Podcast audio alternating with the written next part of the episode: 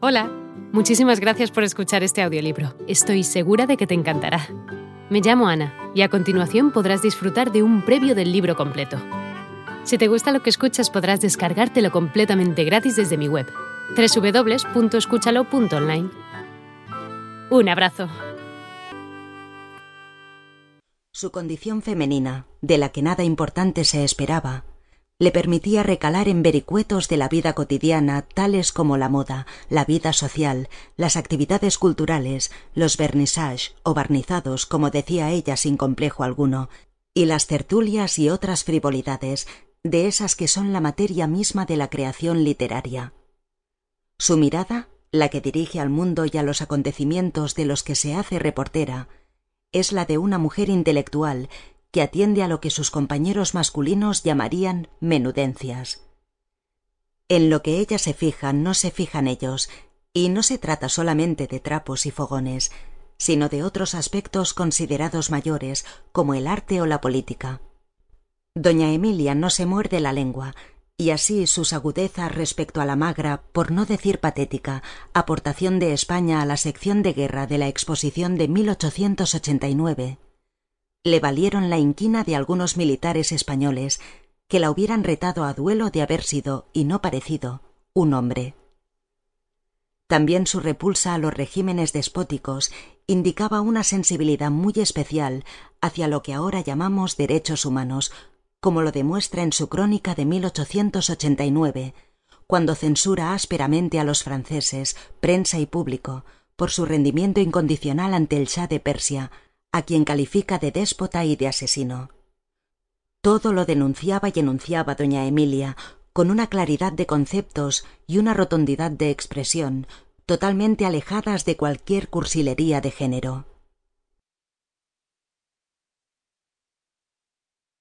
Viaja a Toledo y arremete contra la guía el vizconde de Palazuelo, quien se siente muy ofendido por considerarla un mamotreto inútil para ese turismo cultural del que ella es precursora en España y que tanto admira en las amigas americanas que la acompañan. En sus viajes hace también una intensa vida social por esa España pintoresca que recorre incansablemente, pues una de sus características, también muy criticada, es su lado mundano, del que sin embargo extrajo un material valiosísimo.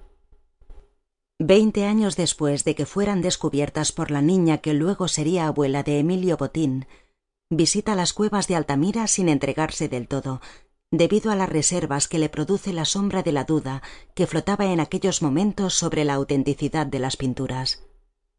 A la perspicaz doña Emilia le parecen auténticas, aunque demasiado bien hechas para la fecha que se atribuye. En Cantabria visita a los marqueses de Comillas y a los marqueses de Linares, que han hecho de su palacio en Madrid una nueva casa dorada que asombra por su opulencia y su primor. Doña Emilia, que residía en Madrid y pasaba largas temporadas en Galicia, en el pazo familiar de Meirás, fue durante toda su vida una viajera incansable. Esta afición tiene también raíces familiares. En 1870, el padre de doña Emilia, destacado prócer gallego, al considerar que peligraba su seguridad a causa de su actividad política, se marchó al extranjero con su familia, incluida Emilia y su marido recién casados, y viajaron por Francia, Inglaterra e Italia. La lectora precoz, convertida paulatinamente en una respetada escritora, conoció y frecuentó a algunos de sus ídolos de pequeñita en sus posteriores y periódicos viajes por Europa, en particular por Francia. Para ella, como para casi todo el mundo culto del XIX, el gran referente cultural era París.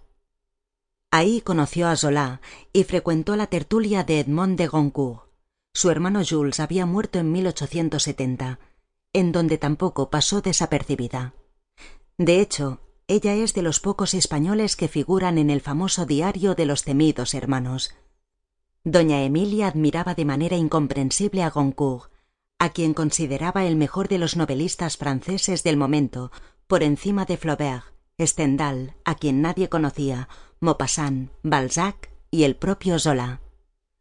Su devoción la llevó a iniciar la traducción esa tarea ancilar, subordinada, diría doña Emilia con algo de fastidio, anticipándose a Ortega y Gasset, de una novela infumable de Edmundo, como se le llamaba en España cuando todavía se traducían los nombres propios.